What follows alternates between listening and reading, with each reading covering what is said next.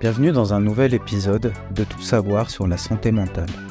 Je suis Olivier Morénon et aujourd'hui nous nous penchons sur l'évaluation de la dépression, un processus important dans le diagnostic et le traitement de ce trouble.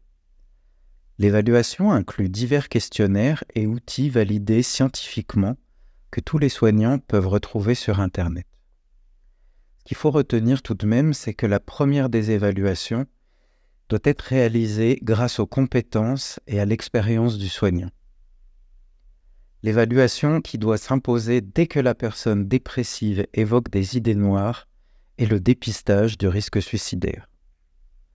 Attardons-nous sur ce dernier point et prenons l'exemple de Léa qui a 38 ans.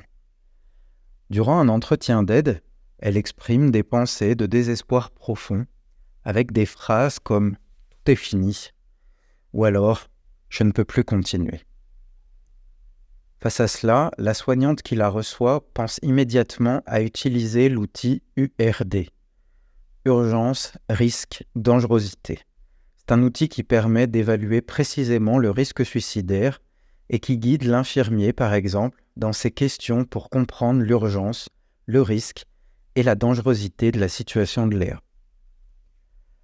Alors qu'est-ce que nous pouvons euh, imaginer et apprendre de cette situation. Lorsqu'on évalue la dépression, surtout avec un potentiel de risque suicidaire, il est crucial de maintenir une communication ouverte, empathique et sans jugement, je dirais finalement comme d'habitude, mais surtout on va observer la totale, être extrêmement attentif et vigilant.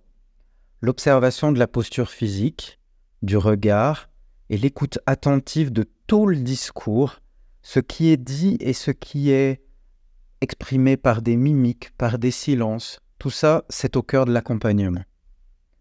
Encourager la personne à partager ses pensées et sentiments et souligner l'importance de ce soutien professionnel, de le continuer, de nous faire confiance, même si elle, elle a perdu confiance en son avenir. Assurez-vous de traiter toute mention de suicide avec le sérieux qu'elle mérite, en guidant la personne vers une aide d'urgence si nécessaire. Si vous êtes soignant, vraiment cet outil URD est extrêmement important pour prendre des décisions et aller chercher des collègues pour réfléchir ensemble à quel parcours on pourra hum, proposer à la personne. Retenez que vous devez plus qu'écouter, vous devez enquêter. Vraiment, ne vous arrêtez pas aux brèves réponses ou au silence de la personne. Approfondissez le, discours pour vraiment savoir ce que la personne veut dire réellement, pour elle, et non comme vous l'interprétez. Pour conclure, je pense que vous aurez compris que cette évaluation de la dépression est réalisée par des professionnels, des personnes qui se sont entraînées et formées sur ce sujet.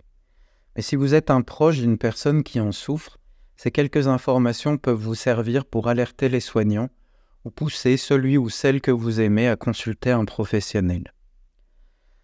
Merci et restez à l'écoute pour plus d'informations sur la dépression dans les autres épisodes. Merci vraiment de suivre et de m'avoir écouté. Je suis Olivier Morénon et je vous retrouve bientôt pour continuer notre exploration de la santé mentale. Prenez soin de vous et de ceux qui vous sont chers.